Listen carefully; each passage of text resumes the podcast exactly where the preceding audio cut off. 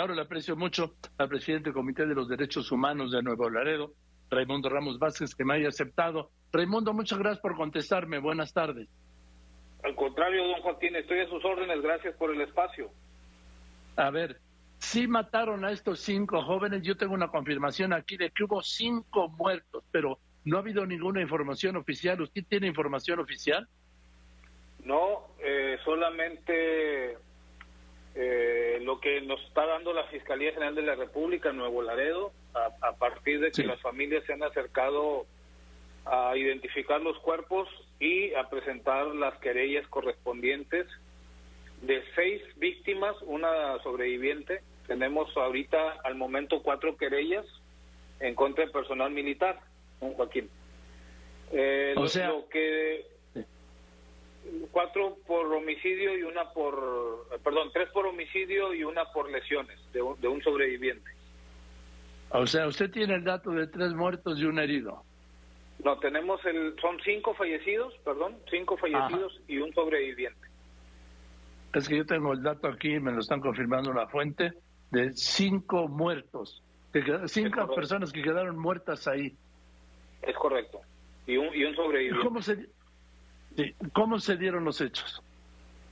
Bueno, lo que nosotros hemos eh, eh, confirmado a raíz del testimonio de dos fuentes de información, vecinos del, del sector donde ocurrieron los hechos y familiares de las víctimas.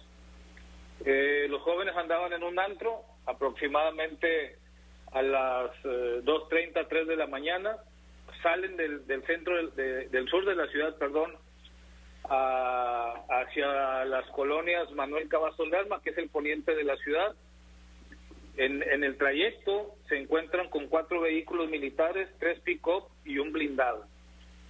Eh, lo que sabemos por el eh, testigo sobreviviente y por los vecinos del sector es que los militares dispararon a la cabina del vehículo sin previa advertencia sin agresión de por medio y obviamente sin que los militares estuvieran en riesgo.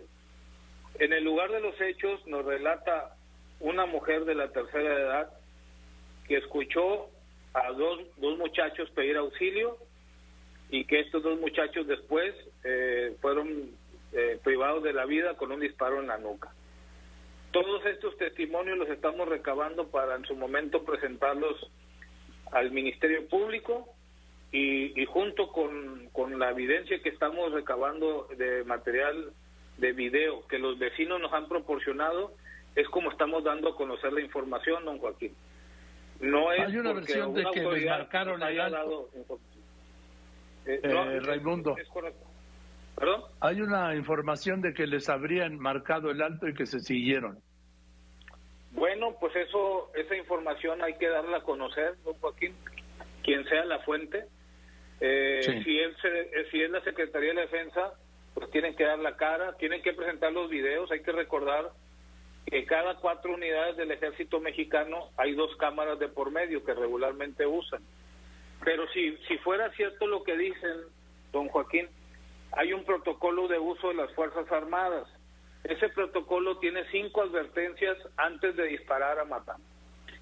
Eh, una de las advertencias es identificarse plenamente como personal de las Fuerzas Armadas. La otra advertencia es, en caso de agresión, disparar las llantas. Una tercera es inmovilizar los vehículos y, eh, y, posteriormente disparos de advertencia y ya si hay agresión de por medio, disparos en defensa de la vida. Más o menos así está el protocolo.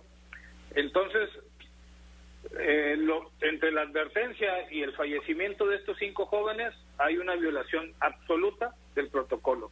Y esos protocolos, señor Dorida, se hacen para salvar vidas, no para perder vidas. Entonces, qué bueno que, haya esa versión, pero no solamente hay que decirlo, sino hay que demostrarlo. Sí, no, es una versión que me dieron a mí, nadie, no, porque no había ninguna información oficial. Raimundo, seguiremos hablando esta semana a ver qué podemos averiguar, ¿le parece? Con mucho gusto, señor Joaquín. Estoy a sus órdenes. Gracias por el espacio y, saludos a su auditorio. Al contrario, yo estoy en las suyas y gracias por contestarme. Es el presidente del Comité de los Derechos Humanos de Nuevo Laredo, Raimundo Ramos Vázquez.